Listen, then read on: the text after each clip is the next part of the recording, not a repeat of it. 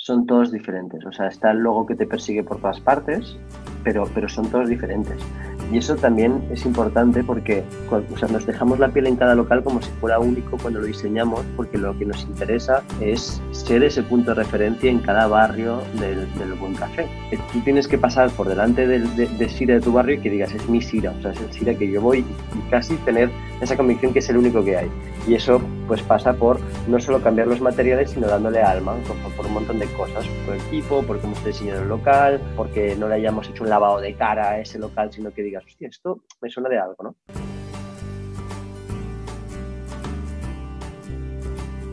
Bienvenidos a Outliers, conversaciones de negocio con gente atípica. Soy Joseph Gelman. En el episodio de hoy, Yacir Rice, fundador y CEO de Cira Coffee.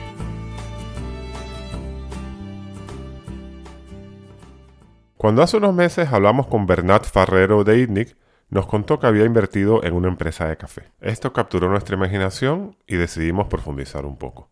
Por ello, hoy hablamos con Yacir Rice, que es el fundador y CEO de Cira Coffee. Él nos contará por qué un arquitecto se mete en este mundo del café. Entraremos en detalle de eso que él llama el café especialidad y profundizaremos bastante en su modelo de negocio, que consiste en tiendas físicas que cada vez se van reproduciendo por Barcelona y próximamente en muchas otras partes, y también un nuevo modelo de e-commerce donde vende café en grano. En definitiva, hoy tenemos una inversión en un mundo que probablemente todos conocemos como clientes, pero del cual en realidad no sabemos nada. Conozcamos a Yacir. Hola Yacir, ¿cómo estás? Muy bueno, Joseph. Muy bien, ¿y tú? Muy bien. ¿Dónde estás? Yo ahora estoy en Barcelona. Muy bien, bueno, pues estamos hablando de Barcelona-Madrid. Oye, muchas gracias por estar en el podcast y vamos a, a meternos una vez en materia. Cuéntanos cómo te metes tú en este mundo del café. Pues mira, gracias a ti por la invitación, es lo primero. Eh, yo soy arquitecto de formación. El café eh, aparece eh, siendo yo estudiante de arquitectura, o sea, yo, yo, soy de Barcelona, o sea, soy medio marroquí, siempre, siempre digo que soy medio marroquí, medio francés y medio español-catalán.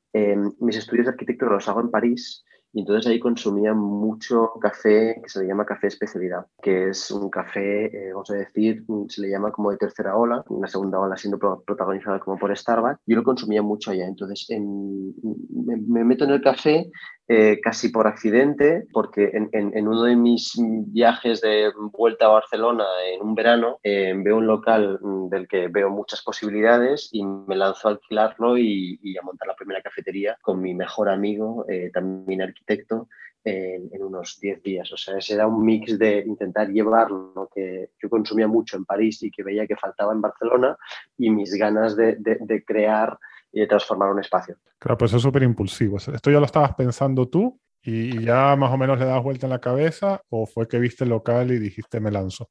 A ver, hay dos etapas. O sea, la arquitectura, sobre todo la carrera de arquitectura en, en, en Francia, te da un espectro enorme a nivel como de creación y de diseño. Siempre se habla de diseño global, que va desde el objeto básicamente más físico hasta casi el diseño gráfico. Entonces, es cierto que, que yo, el logo, el nombre no, porque tiene que ver con la, con la, con la calle donde se encontró el primer local, pero el, la, imagen, la estética, el, manual de branding estaba listo meses antes, o sea, tenía la idea en la cabeza, pero el local fue un accidente 100%, o sea, fue completamente impulsivo, de hecho está totalmente en el ADN, o sea, este espíritu un poco impulsivo, muy de reactivo, está en el, ADN de Sira, o sea, ahora intentamos eh, planificar más las cosas, pero siempre ha estado allá, entonces fue impulsivo 100%, o sea, de hecho, eh, hay una anécdota que antes de encontrar el local, o sea, los taburetes que habían fuera ya estaban hechos antes de haber encontrado el local, como el logo, o sea, que es un mix de los dos. O sea, que esto ya te rondaba la cabeza.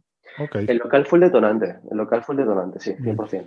¿Y la, la idea inicial cuál era? Eh, la idea principal es bastante sencilla, es, eh, hay un mix de ambas cosas. Uno son los medios que teníamos como en, en ese momento, que es eh, un local más bien como modesto, pequeño, precio del alquiler también pues era muy modesto y la capacidad que tenía con, con, mi amigo de no solo diseñar el plano y ejecutarlo, y llevar de la manera más sencilla posible el café de especialidad que yo disfrutaba en París al máximo de gente. Y eso pasa por una serie de cosas. No solo intentar poner toda la inversión casi económica en el producto más como en el espacio, y al final nos decantamos en un modelo que era muy sencillo, eh, que era el del café para llevar, o sea, que tenía que ver también con, o sea, había esta intersección de local pequeño, café para llevar, eh, menos coste y mucho foco, que es lo que nos, lo que nos caracteriza en un casi monoproducto, o sea, un concepto muy, muy lesismos, em, hacia el, el buen café. Esto es contraintuitivo porque uno piensa en cafeterías como cliente y dices, bueno, pues yo voy a una cafetería, me compro un café, me conecto al wifi, me quedo tres horas, pero tuviera takeaway. A ver, es contraintuitivo, o sea, es verdad que lo que acabas de comentar tú es lo que, lo que yo hacía y casi sigo haciendo cuando necesito hacerlo, pero a nivel que si vemos como los económicos casi de una cafetería, vemos que, que, hay cafeterías casi que mueren por eso, o sea, esta imagen que, que representa realmente lo que comentaba antes de la segunda ola del, del, café, donde lo, populariza, mm, protagonizado por Starbucks, Costa, Nero y grandes cadenas, es una cosa que a veces mata. Es decir, como no tengas un ticket medio alto, o sea, un cliente puede estar con un cortado y con su portátil cuatro horas y dar esa impresión de que el local está lleno cuando no lo está. Entonces, eh, nosotros lo que, lo que vimos era eh, en Barcelona, en este caso, donde eh, ya empezaba a existir esta cultura del para llevar, donde hay 300 días de sol al año y donde hay muchas plazas públicas, ¿por qué no?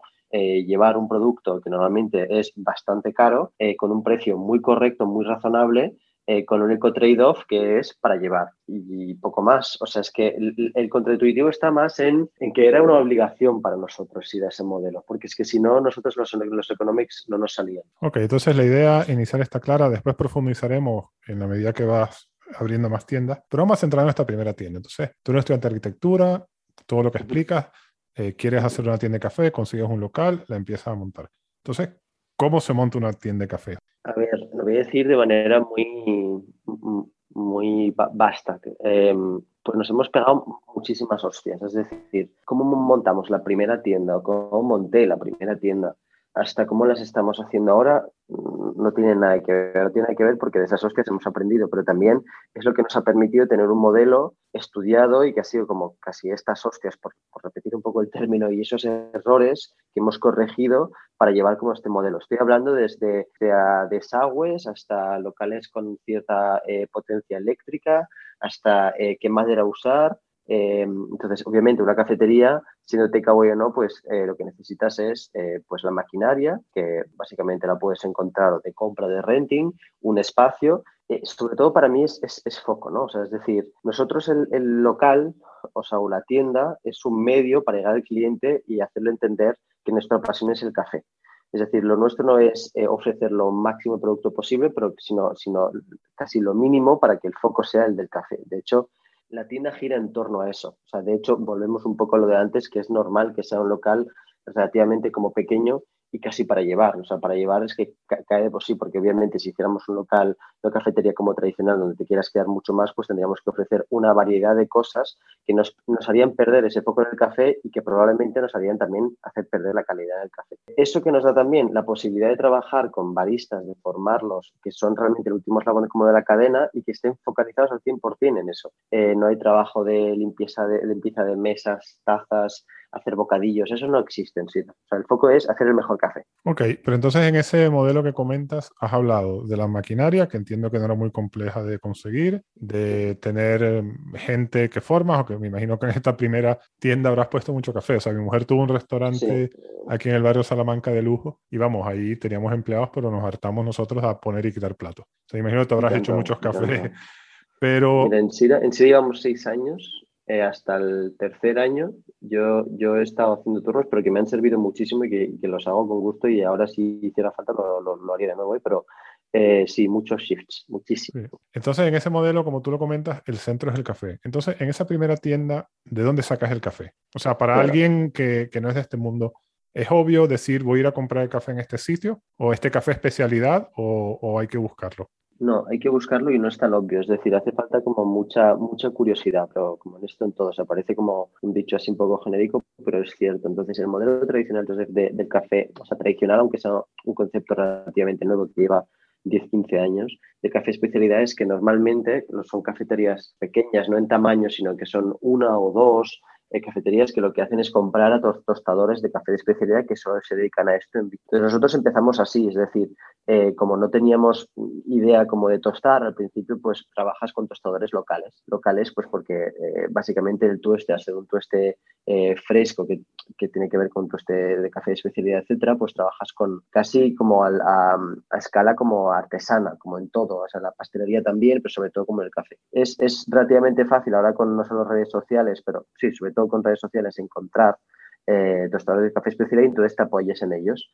Haces formaciones, catas, les compras ahí. Obviamente no tiene que ver ese precio con un precio si tú estás tú mismo el café, pero es una, una manera perfecta de empezar porque te aseguras básicamente este foco que es el de abrir como una cafetería. Luego, obviamente, la pastelería se puede hacer in situ, se puede comprar, se puede... Y a medida básicamente que, nosotros fuimos creciendo, bueno, bastante pronto ya se nos puso en la cabeza casi a finales del primer año que queremos tostar nosotros el café por una cuestión de control del producto y también por una cuestión de costes. nosotros sabíamos, teníamos esa ambición de crecer desde el principio y habrá un momento, bueno, también te voy, no te voy a engañar, e-, era por cuestión casi de branding, ¿no? Que de hecho estoy dicho y, me, se ríen de mí en la oficina y me dicen, no, es que no entra nada en la oficina en las tiendas que no lleve el logo de SIDA, que es verdad, que tiene que ver con este foco, pero mm, había esta, esta, esta necesidad de tostar nosotros mismos el café por tener el control del producto. Entonces, muy rápido, a finales del primer año, principios del segundo, eh, nos ponemos a encontrar un anexo a nuestra primera tienda que era en Gracia y empezar a tostar nosotros mismos el café, que es un proceso eh, apasionante donde se aprende como cada día.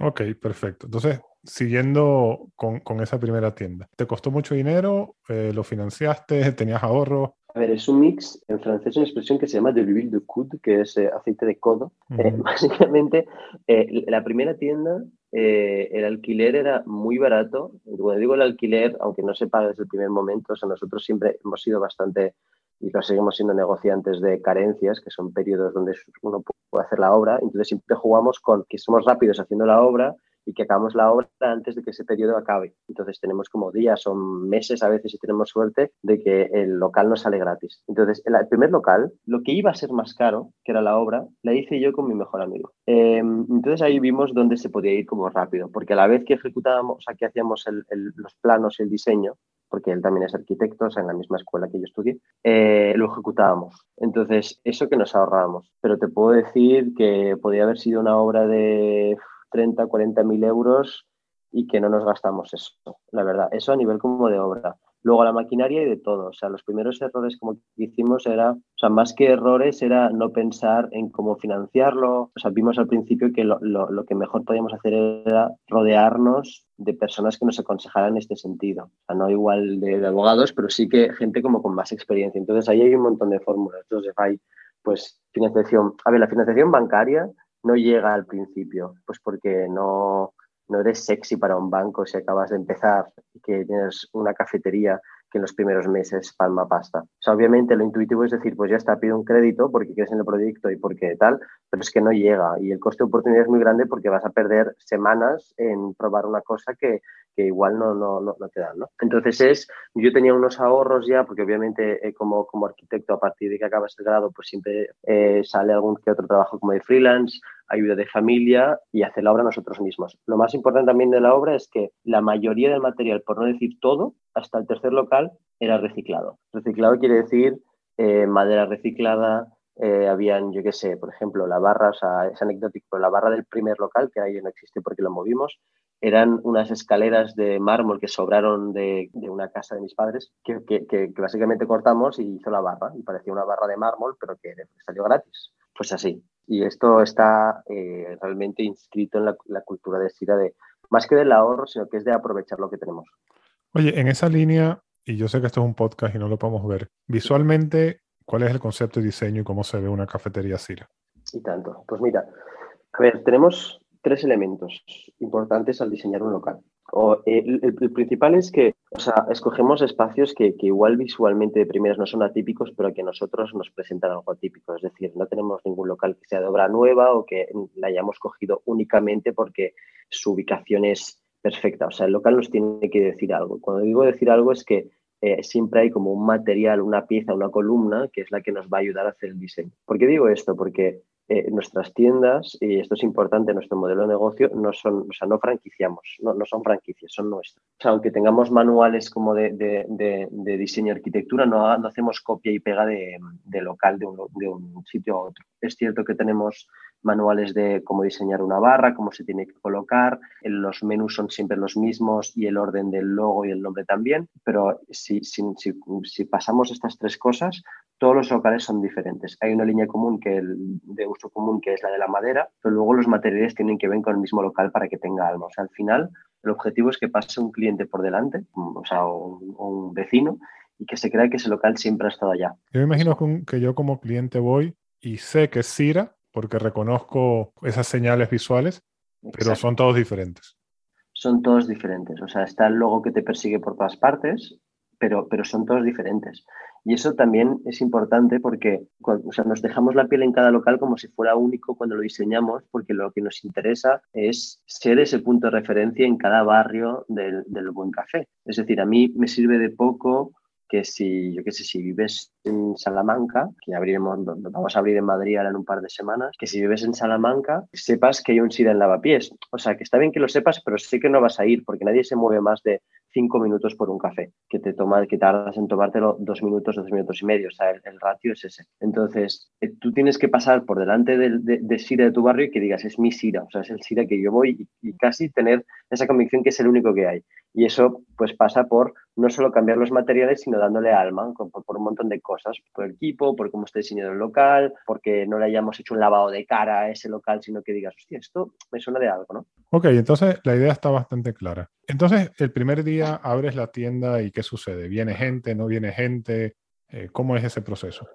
A ver, ese proceso, o sea, te iba a aprender un montón y a casi hacer un máster en, una semana de todo lo que te Entonces, lo primero es, la primera duda que te viene es, antes de abrir la persianas, el día antes, intentar dejarlo todo perfecto, es un montón de incógnitas, o sea, el, el prueba-error, siempre hay un momento que es como, vale, pues hay que probar algo. Entonces, eh, lo primero es preguntarnos qué horarios hacemos. Entonces, los primeros, las primeras semanas fueron durillas porque sí que hicimos de 7 de la mañana a 10 de la noche para saber qué horarios eran, para no, no cagarla, eh, ver qué picos habían, etc.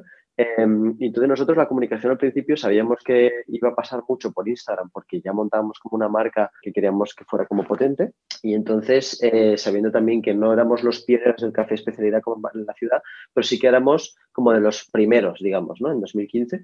Eh, entonces eh, van viniendo como clientes eh, poco a poco, poco a poco, vamos ajustando oferta, o sea, no del café, sino más de pues pastelería, que si salado, que si dulce, entonces vas, vas montándote realmente, es cuando te vas dando cuenta de un montón de cosas, o sea, no tiene que ver el primer cine que montamos que el, que el cabro, y sobre todo el primero es el que nos da el nombre, porque lo abrimos en calle Siracusa, que era un local pequeñito y que a los 8 o 9 meses lo movemos a 10, 15 metros de allá, a, la esquina, que es eh, donde consideramos que es el primero realmente, que es el que está en Mara de Deudas de Zamparach, en el número 8, en el barrio de Gracia. Eh, entonces, eso es lo que pasa.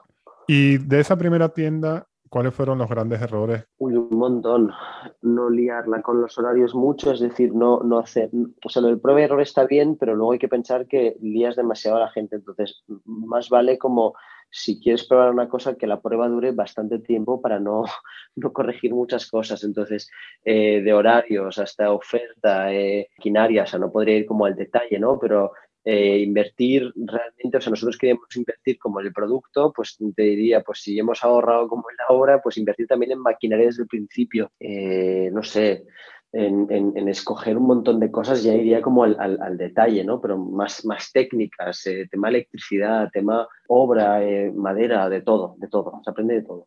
Pero que es necesario, ¿no? Es decir, o lo, lo, volvería a hacer. Oye, vamos a hablar ahora de la expansión. Y aquí viene un poco la leyenda. Entonces, la leyenda de Cira es la siguiente. Tú eras un artesano del café, muy enfocado en el producto, como nos has dicho, y, con un componente de diseño muy grande.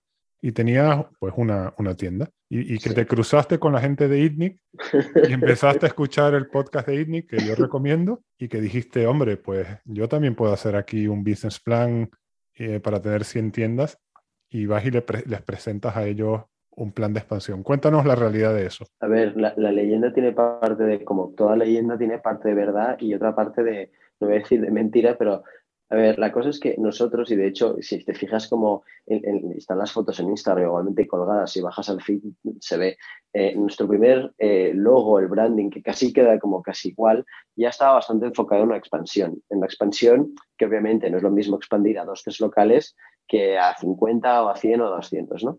Entonces, nosotros cuando conocimos como Aidni, que al principio a raíz, o sea, no teníamos ni idea ni lo que era un fondo, básicamente, ni que se podía invertir, ni, ni, ni lo que significaba eso, eh, que nos contactan para, para, colaborar y montar un corner juntos en una cafetería en Puebla.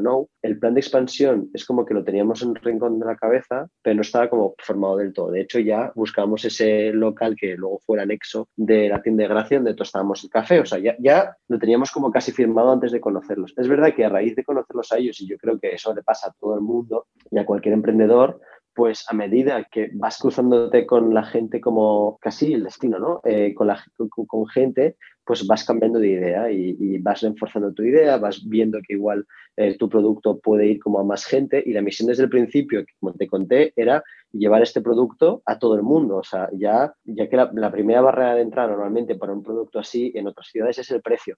Nosotros eso teníamos claro que tenía que ser eh, ya sé que esta palabra se, se, usa mucho ahora, pero democratizarlo al máximo y eso pasa por un precio más reducido. Entonces, eso ya estaba en mente. Entonces, cuando vemos, cuando hablamos con ellos, vemos que hay la posibilidad de abrir otro local como con ellos, eh, pues vamos montando, vamos actualizando el business plan y ese business plan va cogiendo forma hasta llegar como a una cifra que es la que mencioné en el podcast, que son 100 cafeterías, que es nuestra ambición y que posiblemente y probablemente lleguemos como muy rápido a ellas. Pero, pero sí, sí, es, es más, más que en sí es por haber conocido a, a Bernat, a Jordi, a Juan, sobre todo, que, que nos, que nos lleva a, esa cifra. Pero sí, es parte leyenda, parte verdad. Pero igual que, que en, en, futuras, más que rondas, en, en, parte después como de Sira, a la que llegamos como hasta ahora, eh, nos hemos cruzado como el camino con un montón de gente más que nos permite tener las ambiciones como más, más altas y más factibles. Igualmente, cada vez que cruzamos como un, un, milestone, como una etapa que decimos, hostia, hemos podido llegar ahí, pues eh, estos sueños se nos hacen más grandes y vamos a, a, hacia ellos, ¿no? O sea, que todo, todo es crecer. Ok, entiendo que ellos invierten, y lo digo yo porque lo, lo ha comentado Bernat, eh, 100.000 euros eh, básicamente para expansión. Entonces tú con, con, con, ese capital, ¿cómo empiezas a expandir? Abriendo tiendas. Entonces, el, ellos sí, o sea, el fondo igualmente como de ITNIC, eso son muy transparentes en eso, es, es, un fondo bastante transparente en eso, o sea, son tickets de, de 100.000 euros en fase SID o pre-SID o casi idea. Eh, nosotros teníamos la suerte de tener ya como la tienda de gracia que era realmente un proof of concept de lo que hacíamos. Obviamente el track record que tenemos ahora no tiene nada que ver con, con el de tener como una tienda y es más legítimo tener como más funcionando. Eh, pero ¿qué hacemos con eso? Pues abrir más tiendas. O sea, invertir no solo como en, en, esa tostadora, en ese anexo que nos sirve para tostar, pero en las aperturas que van después del de Pobla Nou, que hicimos como con ellos, llevando la tienda de Pobla Sec, de la tienda de Paseo San Juan y etcétera, y todo lo que va, todo lo que va alrededor. Ok, ¿y cómo cambia el enfoque, lo que, ha, lo que tiene que hacer Cira y tu rol cuando pasas, empiezas a pasar de una tienda a entiendo que tienes 12 ahora en Barcelona? Ya tenemos 13 en Barcelona. Ok, entonces, ¿cómo cambia ese enfoque porque me imagino que aquí ahora hay temas de supply chain, más empleados. Sí, ¿Cómo cambia sí. tu negocio y cómo cambia lo que tú haces? Evolución, es la parte más excitante. Eh, que, que, una cosa que antes era nos tomaba como yo que sé una hora dos horas al día pensarlas ahora se convierte casi como en departamentos en, en Sira eh, pues cómo evoluciona pues eh, ahí la parte esencial que llevó desde el principio Matías que es nuestro head of coffee con todo lo que tenga que ver con café es decir green coffee sourcing cupping eh, tostar, roasting, luego hay la parte más operacional que tiene que ver con eso, es decir, control de esto que antes era bastante fácil, teníamos una tienda o dos, se sirve y ya está. Pero ¿qué pasa cuando hay que tostar? ¿Cuánto hay que tostar? ¿Qué hay que tostar para en un X número de tiendas? Obviamente en las tiendas no solo hay café, sino que hay como pastelería, hay que alimentarlas de mil cosas más. Esa parte operacional la lleva eh, nuestra eh, Head of Operations, que es, que es Lau, eh, y luego obviamente van haciendo otras cosas, es decir, ya no puedo yo estar buscando locales, me apoyo como por ejemplo en, en este caso ahora en Dylan que lleva toda la parte de expansión de retail, la parte digital también que, coge encima, que es como, hostia, a partir del, del confinamiento, ya hablaremos luego, ¿no? Del COVID aparece la parte online, eh, vemos que hay mucho potencial ahí que la, y que nuestros clientes nos piden tener ese producto igual de rápido y bueno que lo tenemos en la tienda. Entonces, todo va, todo va apareciendo. Y cuando va apareciendo, pues lo cogemos con fuerza, nos apasionamos, eh, como lo hemos hecho al principio con el café, pero van surgiendo los llamo departamentos, sino, bueno, sí, departamentos. Bueno, funciona, está claro. Y un tema ahí relevante para la expansión, ¿cómo seleccionas locales? Porque aquí hay modelos desde súper intuitivos que ves el local y dices este es, hasta modelos que lo tienen súper estudiado, el food flow, cuánta gente pasa por la calle. ¿Cómo es tu proceso de elegir estos 13 locales que tienes? Es, un mix de los dos. Obviamente no desvelaremos eh, la salsa un poco de escoger los locales. Lo que decimos siempre es que nunca vamos a zonas, vamos a decir, premium, porque el foco no está... O sea, cuando digo premium es zonas como turísticas, eh, donde lo único que, justifica realmente el precio desorbitado de, esa calle o de ese local es el fútbol eh, turístico y de cantidad. ¿no? O sea, nosotros vamos a las calles, plazas, eh, paseos de, referencia de un barrio, o sea, es una escala ultralocal. Y hay un mix de los dos, es decir, de, intuición y de barrios que nosotros sabemos dónde hay que ir, que son los primeros locales cuando aterrizamos en una ciudad, en este caso en Madrid, que tiene que ver con eh, obviamente dónde está nuestro target, que como entenderás, gracias a las redes sociales como Instagram y tal, lo tenemos bien identificado y nos vamos como moviendo como otros barrios. De hecho, ahora en Barcelona, para que nos escuche, estamos o sea, el, año pasado mm, mm, es cuando diversificamos casi el target a lo máximo y realmente o sea, nos, mostramos, demostramos a nosotros, nosotros mismos que, que, nuestro café era válido para cualquier target, que es realmente la misión a la que vamos, es decir, para barrios como el Born, como el Clot, Sans, Poblanou o Poblasec, que son completamente distintos, ¿no? Es un mix de los dos, Joseph. Sí. Y otro tema relacionado con esta expansión. ¿Cómo has llevado lo de tener inversionistas? Em, porque aquí hay historias buenísimas, hay historias de horror. O sea, ¿Qué te aportan y qué tienes que aportar tú ahora que tienes inversionistas? A ver, en esto voy a ser completamente sincero, como siempre lo soy. O sea, obviamente se habla de, o sea, los, primeros inversores en este caso fueron ITNIC, mm, yo los considero eh, pues business angels, ¿vale? En el sentido de que eh, yo, donde, cuando más he, se ha disfrutado, más he disfrutado y más ayuda he recibido, eh, es, porque eran business angels y tenían un, grado de empatía enorme, básicamente porque probablemente no solo hayan vivido situaciones como las que yo vivo, sino que las estén viviendo en ese mismo momento, ¿no? Y eso, obviamente, hay algo que nos lo ha mostrado, porque esto es muy de leyenda, de no te ayudarán en malos momentos, pues que nosotros hemos pasado el COVID. Y el COVID en retail al principio pues dolió un montón. Entonces esa empatía pues es, la que luego en financiación como em, posterior nos, llevó como a apoyarnos de más business angels, no, no solo como Ditnik, o sea, nos, nos, ayudan en el día a día, por ejemplo, eh, Albert y José, fundadores como Di Salud, Paul Soler, Juadis y un montón más. Y, además de ello, no solo tienen que ser inversores, sino que intento rodearme y hacerme aconsejar por, por emprendedores eh, de éxito que hayan vivido o, o los que yo quiera eh, vivir situaciones que han vivido ya, ¿no? no sé si, si, si, me entiendes, ¿no? Pero historias de horror, mm, no, no, de momento no, de momento no, no creo. Muy bien.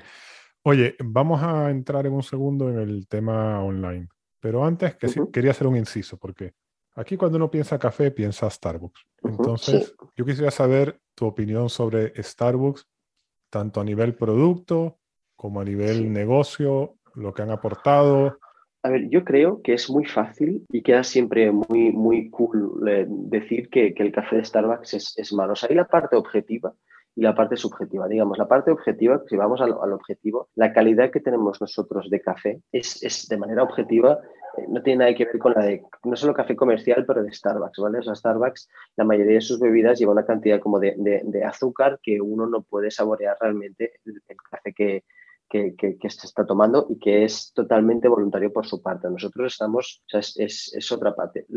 Pero una cosa muy importante es que sin Starbucks el café de especialidad, como lo entendemos ahora, incluso la cultura takeaway, no existiría. O sea que esta tercera ola de café aparece porque ya existe una segunda ola que democratiza esta bebida que, antes no existía. Entonces, mi opinión es que yo les tengo un respeto enorme, o sea, creo que tienen 28.000 tiendas en el mundo actualmente y nosotros a veces con las que tenemos en Barcelona mareamos em, y nosotros estamos aquí realmente para, para, convencer a los clientes que hay otras vías de consumir café que, desde nuestro punto de vista, no solo son mejores de manera objetiva en el gusto, pero que son más sostenibles y más éticas. Y igual tiene que ver con nuestra talla, que es una talla mucho más pequeña que nos permite hacerlo, pero que es verdad, y poco más. O sea, que es una relación eh, o sea, no diría de amor-odio porque no creo que tenga, que pueda odiar o amar como a Starbucks, pero de medio medio, porque se dice mucho el café especialidad, no, el café de Starbucks es malísimo, que es verdad, pero no es de odio, es que sin ellos no, o sea, que nuestros clientes eh, eh, puedan coger el café de Sira y pasearse y que acepten eso, es porque Starbucks ha estado detrás educando esa cultura antes. pero hay modelos que también han escalado mucho, pero que son de café, que no sé si es especialidad, pero por lo menos mejor, ¿no? Como, como Blue Bottle que es una de Estados Unidos, creo que no sé si en Europa están. ¿Tú te reflejas más en, en, ese concepto de Blue Bottle? Sí, sí, claro, y tanto, y tanto, 100%. Eh, Blue Bottle, o sea, ahora después de la, de la compra de Nestlé no, tengo ni idea realmente si ha cambiado o no, pero, pero nació y sigue siendo, eh, por lo que yo sé, café, café, de especialidad, o sea, otra magnitud, pero café de especialidad me reconozco al 100% y para nosotros es una referencia total. No están en Europa, están en Estados Unidos y en Japón. Son los dos países donde están. Japón creo que operan con, una, con, una, con un partner local, eh, pero sí, sí, sí que ha estado. Es, es, totalmente referente nuestro. Y es una indicación de, de que se puede crecer bastante en este modelo. Ok, vamos a hablar ahora del negocio online. Eh, en un momento dado empiezas a vender a través de Internet, entiendo que café en grano. Entonces, háblame un poco de la propuesta de valor de ese negocio y también un poco cómo lo haces. A ver, la propuesta de valor es, relativamente sencilla. Es, nosotros tenemos en las tiendas eh, hacemos vivir esta experiencia como de un café, siempre decimos que te cambia un poco si eres consumidor de café de, comercial o de cápsulas, que te cambia casi la vida y queremos que vuelvas cada día, igual dos veces al día, ¿no? Y la cosa es que a raíz del COVID, obviamente, o sea, no sé, no me preguntes por qué no lo hacíamos antes, pero nos vemos obligados a vender online nuestras bolsitas de, 250 gramos de café en grano que vendíamos en las tiendas ya, de venderlas online porque nuestros clientes nos lo piden. Entonces, ¿qué hacemos? Eh, igual de rápidos y reactivos que somos y que hemos sido desde el principio, eh, montamos eh, una web el mismo fin de que el confinamiento y empezamos a vender allá. Entonces, long story short, básicamente lo que ofrecemos es, es una oferta complementaria a lo que tenemos en las tiendas y para llegar como más allá de nuestros clientes que tienen en las tiendas. Eh, vendemos café eh, que por defecto está en grano, pero que lo podemos moler eh, minutos antes de que salga tu envío para que sea 100% fresco, de café que hemos tostado máximo dos semanas antes, de orígenes eh, impresionantes que también encontramos en las tiendas, pero que en online la selección no solo es más grande a nivel de orígenes, pero también en formatos diferentes. Es decir, tenemos hasta paquetes de un kilo, cosa que no tenemos en tienda. Y es un, one-stop shop básicamente de todo lo que tenga que ver con café. Donde se pueden encontrar cafeteras, filtros, todo de calidad y seleccionado con una selección bastante curada por nosotros. O sea, esto normalmente es en las tiendas, no se encuentra, eh, se encuentra solo eh, las bolsitas de 150 gramos. La tienda online permite vender todo lo que nos gustaría vender en la tienda, pero que por modelo no, no vemos lógico realmente. Lo hacemos con la misma actividad y rapidez y prisa que tostamos el café y que, que, lo hacemos todo. Es decir, los envíos desde el principio, los envíos eran gratis, sin mínimos y como un Prime, te llega al día siguiente. Claro, pero esto es un nuevo modelo de negocio porque esto es un directo consumer, que, que mucha gente trató de hacer esto con la pandemia pero aquí hay un, tema crítico, o sea, tú en tu modelo de tienda, tú tienes la tienda y bueno, haces redes sociales y haces cierta promoción, pero la tienda está en el barrio como tú la describes y un poco eh, la gente te viene del barrio. Pero aquí me imagino que hay un nuevo componente de marketing online, eh, de, atracción de tráfico y de clientes que será importante y es una capacidad nueva. Es, es una capacidad nueva, es una pata nueva del negocio pero es, o sea, es, es, híbrido. O sea, estamos hablando, que también es un término muy de moda, de omnicanalidad, pero pura. Es decir, nosotros tenemos esa capacidad de, de, poderte convencer, o sea, en el, en, el, en el último segundo, si no estás convenciendo nuestro producto o si realmente no llegamos con, con el marketing digital, eh, de que lo puedes probar en una tienda por dos euros. O sea, esa es la clave para nosotros. Y tener esa legitimidad de decir, es que es el mismo café que servimos en la tienda y, de ahí su, su complementariedad. Entonces, sí es otro modelo, pero con una marca ya presente en la calle y que realmente se, así se, se, retroalimenta. O sea, realmente nosotros gracias al online podemos saber o hacer prospección dónde abrir las próximas tiendas y gracias al offline, a las tiendas, podemos eh, eh, ayudar a nuestros clientes a encontrar cosas que las tiendas no encuentran y que nos piden. ¿no? o sea, que no están separadas para nada. O sea, es un, realmente como un, círculo. O sea, que sí que hay este componente de marketing digital, pero que no, no estaría tan, o sea, no es, no es tan presente como una marca 100% nativa digital sin presencia offline. En esa línea hay muchas eh, marcas que son nativas digital y que bueno, las, llaman DNVBs, ¿no? Son, son, así porque venden básicamente a través de Amazon. Entonces, en este contexto, ¿tú te has planteado vender en Amazon? Mm, o sea, plantear, sí, claro, como nos vendemos un montón de cosas, pero, pero, es un no como una casa, básicamente. O sea, nosotros, o sea, la prisa que te he dicho antes de, de, de tueste de café, de capping, etcétera, o sea, nosotros tratamos el café como si fuera una fruta. O sea, cuando a veces tenemos que explicar como nuestros clientes rápidamente lo que es el café especialidad es eso. Entonces, con una fruta literal, o sea, compramos solo cosechas del mismo año, son cafés que son de temporada, frescos, cuando se tuestan tenemos dos semanas para usarlo y, ya está. Y nadie, o sea, ¿verdad que nadie mm, se compraría una manzana de hace un año? Pues lo mismo nosotros, ¿no? Entonces, ¿Por qué digo esto? Porque nosotros el café, por defecto, nunca, no tenemos paquetes hechos molidos. Están todos en grano y los, molidos los molemos al último instante. ¿Qué pasa? Para marketplaces como, como Amazon o incluso servicios como, yo qué sé, como, como un Globo, no lo vemos factible porque es que deberíamos entrenar a cada uno de los equipos de, esas plataformas en cómo moler el café. O sea, nosotros tenemos hasta seis moliendas diferentes, que no es lo mismo para una cafetera italiana que para una cafetera de, prensa francesa. Entonces, es una cosa que no podemos externalizar. O sea, de ahí a que se tenga que hacer a través de nuestro e-commerce por, esta obsesión del producto que es por lo mismo que no franquiciamos o por lo mismo que no compramos a otro tostador. Esa es la razón, básicamente. Entonces, eh, y por una cuestión también, perdona, de stock, y de referencia. Al hablarte de cafés de temporada, ¿qué significa? Que un café de temporada es como cualquier fruta, pues cuando se acaba la temporada, pues se acaba el café una vez esté tostado. Entonces, ¿qué pasa? No, no, vamos a tener cafés que duren un año, durará lo que dure la temporada, que son tres, cuatro, cinco meses. Y entiendo que por esa misma razón no te planteas vender en gran distribución. Eh, no, de momento no, de momento no. O sea, de, creo que el, el, el challenge es montar nosotros una red de distribución. Eh, que ahí es donde vamos, es decir, montar eh, eh, más tiendas, más cafeterías para que nuestro café llegue más lejos. Y con la evolución del e-commerce, ¿tú crees que esto va a ser lo más relevante en tu negocio o, el modelo sigue afianzándose en las cafeterías? A ver, es una súper pregunta. Em, a ver, lo interesante del online es que no tiene tope, ¿no? O sea, que no se, o sea, no tiene tope versus una tienda que sí que tiene un tope, que es el footfall del mismo barrio, ¿no? Entonces, yo, nosotros creo que vamos hacia un modelo donde pueda representar eh, mitad, mitad online, offline. Yo le veo mucho, mucho futuro al, al online, pero con esa, el online, pero ligado al offline, o sea, que no nos, porque realmente, o sea, que casi podríamos entrar en, o sea que no, lo tenemos calculado, ¿eh? pero podríamos hasta entrar de, si una tienda puede ser CAC realmente, porque nos, nos, trae público eh, al online. Ok, está claro. Aparte de esas 13 tiendas de Barcelona, tienes una tienda en Kuwait. Cuéntanos eso un poco. ¿Por qué en Kuwait y cómo se dio?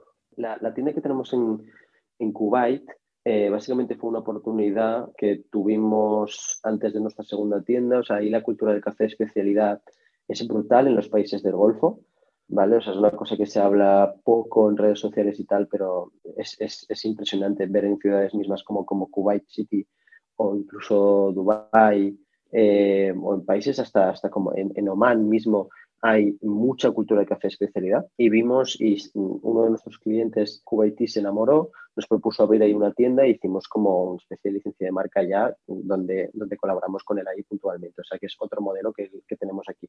De momento eh, se ha quedado una tienda ya, el foco está puesto en, en Europa para las tiendas propias y ahí pues es, el café está tostado aquí en Barcelona, eh, la tienda la hemos diseñado nosotros, lo hemos hecho todo ahí, pero está gestionado como por un partner local allá mismo.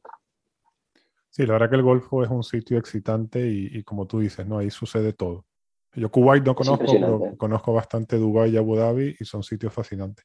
Oye, y con, con esa, mm, con, con, ese test de, de, tener una franquicia, y, y, yo entiendo que un negocio tiene más valor cuando las tiendas son propias y tienes también el control. Sin embargo, el modelo de franquicia te permite una expansión más rápida con capital eh, del franquiciado. Entonces, ¿tú ves algo de franquicia o, vas a seguir por la línea de tiendas propias? Casi independientemente de, que lo, que nos pueda aportar del lado como económico, le, ponemos tanta pasión y, y, somos tan, tan, tan obsesivos en todos los, todos los detalles que no tener control de cómo se tira un shot nos volvería locos. Entonces, eh, no, la franquicia no está en nuestro roadmap. Está más en, la de nosotros, porque el esfuerzo será el mismo. Oye, y en ese roadmap también ya tienes 13 tiendas. Y tú, si algo has transmitido en esta entrevista es que tienes un foco en la calidad del producto tremenda y que quieres que el producto salga bien. Sí. Pero bueno, siendo así un hombre de negocio y no prestando atención a lo que tú dices, eh, una pregunta capciosa puede ser la siguiente. Oye, tío, ya tú tienes 13 tiendas, tienes una marca súper fuerte, tienes 13 en Barcelona, vas a empezar bien en Madrid. Eh, ¿No es el momento de buscarte una serie A o, o algo, no sé, unos 2, 3, 5 millones de euros ahora que el capital está tan líquido y acelerar esto, pero a lo bestia? A ver, es que la aceleración, o sea, entiendo la pregunta ¿eh? y no, no eres el único que me la ha hecho. O sea, el crecimiento que tenemos ahora es de, de, de hacer, de entre doblar y triplicar, eh, no solo como tiendas, pero y también como revenue comparado al año pasado, a los años anteriores. En retail y en hostelería se ve poco. O sea, se podría ir más rápido, pero hay un problema la obsesión del producto no es solo una cosa nuestra y por pasión, sino porque nosotros, nuestro asset más grande es eh, la recurrencia del cliente. Es decir, que nuestros clientes sigan encontrando el mejor café. Porque cualquier cliente, incluso, o sea, me incluye a mí mismo, uno no perdona eh, fallar en hostelería como una vez y, y, es tan fácil como ir a otra cafetería. Entonces, ¿qué pasa? Si no tenemos esmero y cura en en crecer, o sea, que el crecimiento tanto de tiendas como el de producción vaya a la vez, o sea, que seamos capaces de mantener esa calidad, no tiene sentido. Porque te diré, sí, vale, Joseph, pues hagamos una serie de, 5 millones y abramos 500 locales. Si, si, no estamos seguros de que podemos servir con la mejor calidad esos 500 locales, no tiene sentido porque habrá un, habrá un pico y bajará porque el cliente no perdona. O sea, no estás pidiendo el cliente como de ese mismo día, lo estás pidiendo para la vida porque no perdona no hay otras oportunidades. Entonces, llegar a 300, 400 tiendas, pues probablemente, pero es que hace falta un paso. O sea, nosotros es el ritmo que queremos llevar. Este año eh, probablemente, mm, o sea, queremos llegar como a unas 50 tiendas, o sea, que no es doblar, mm, sino que es mucho más. Creemos que ya es bastante ambicioso para llegar como al, objetivo. Pero lo primero es la calidad, sin duda. Está claro, pero yo creo que es una pregunta que, que tenía que hacerte.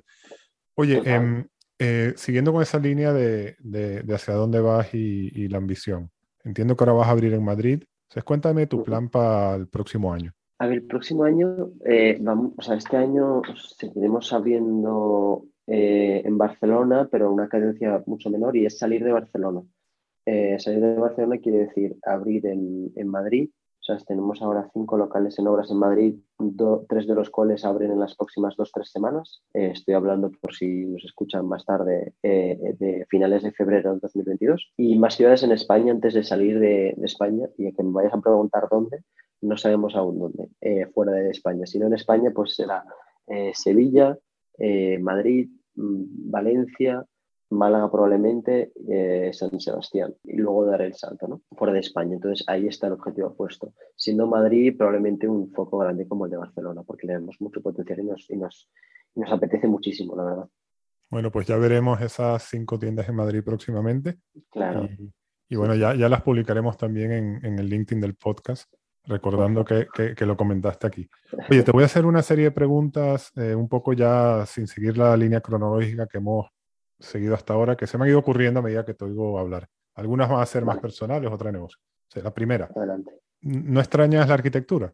Eh, sí. Eh, o sea, arquitectura en qué sentido? O sea, yo estoy, yo he estado hasta hace poco, bueno, no, incluso hasta esta mañana diseñando, eh, haciendo planos. Entonces, no la extraño.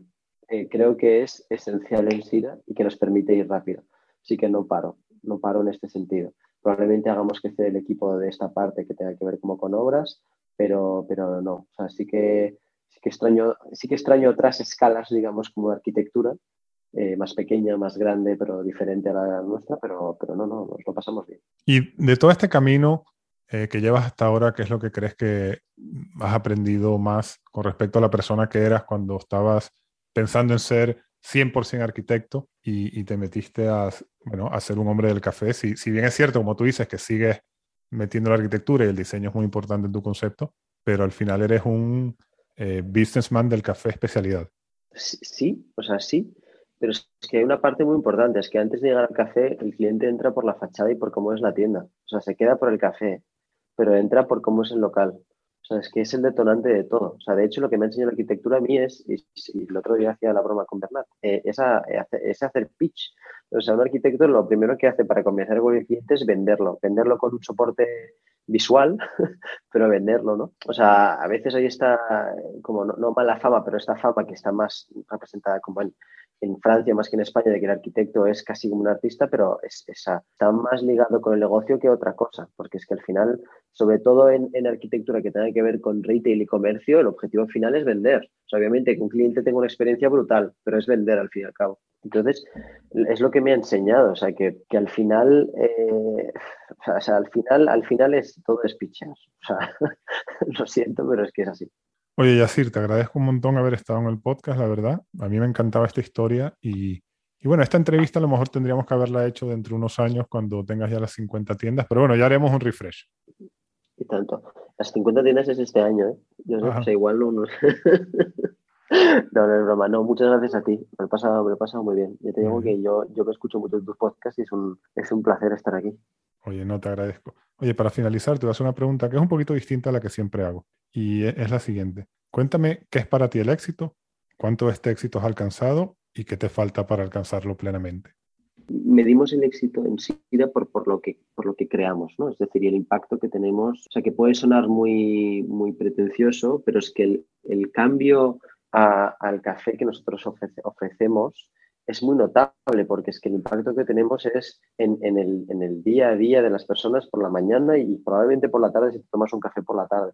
Entonces, el éxito para, mí representa ir a mucha más gente. O sea, es decir, es probar, demostrar que no solo se puede abrir como en otra ciudad, sino que nuestro café hasta puede pasar como fronteras. Esto lo veremos a, final, a final de año. Eh, siendo el café la bebida eh, más bebida del mundo después del agua. Bueno, está ahí siempre hay este debate entre que si es el café o el té, ¿no? Pero ahí está el éxito para nosotros. lo estamos consiguiendo y para nosotros, obviamente, pues eh, siempre hay que como que celebrar cuando, cuando abrimos una tienda, cuando va bien, cuando, cuando casi cuando vemos este impacto a través de, mails, reviews, etcétera, que se pueden encontrar. Eh, pero es llegar a más gente. Esto fue Outliers el episodio de hoy fue grabado el 7 de febrero del 2022. Si te gustó, por favor suscríbete y déjame una valoración en Spotify, iBox o en cualquiera de las plataformas de podcasting. Soy Joseph Gelman. Para contactarme puedes hacerlo a través del perfil de LinkedIn Outliers Podcast. Gracias por escuchar.